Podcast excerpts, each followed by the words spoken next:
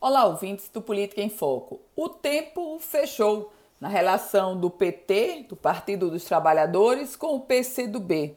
O PT de Fátima Bezerra com o PCdoB de Antenor Roberto. E o tempo fechou por um motivo simples, porque Antenor Roberto, que hoje seria o principal nome do PCdoB, foi preterido de toda a negociação com o PT. Hoje, Antenor Roberto é o vice-governador e alimentava o sonho de continuar ou de ser candidato a vice-governador. Num plano B ou num prêmio de consolação, ele até admitiria ser o candidato a primeiro suplente na chapa do ex-prefeito de Natal e pré-candidato a senador, Carlos Eduardo Alves. Qual o problema? O problema é que não tem plano A nem plano B, deixado pelo PT para o PCdoB.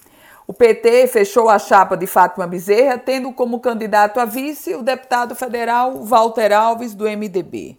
E o mesmo PT ofereceu como prêmio de consolação para o atual senador Jean Paul Prats, que na eleição há oito anos foi o primeiro suplente de Fátima Bezerra, ofereceu como prêmio de consolação para Jean Paul Prats, do PT, foi oferecida a primeira suplência de Carlos Eduardo Alves. Ou seja, para o PCdoB, não tem plano A, não tem plano B, não tem espaço na chapa majoritária. E o que fez o PCdoB?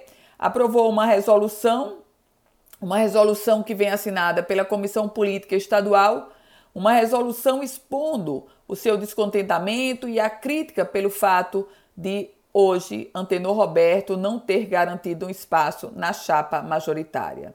E aí você me pergunta, qual o efeito da resolução do PCdoB? Pois eu lhe digo, nenhuma. O PCdoB está chorando um leite que há muito já foi derramado e não tem efeito nenhum, porque quem manda nessa chapa, a última palavra é a do PT, é a de Fátima Bezerra, e ela simplesmente ignorou o seu atual vice-governador, Antenor Roberto.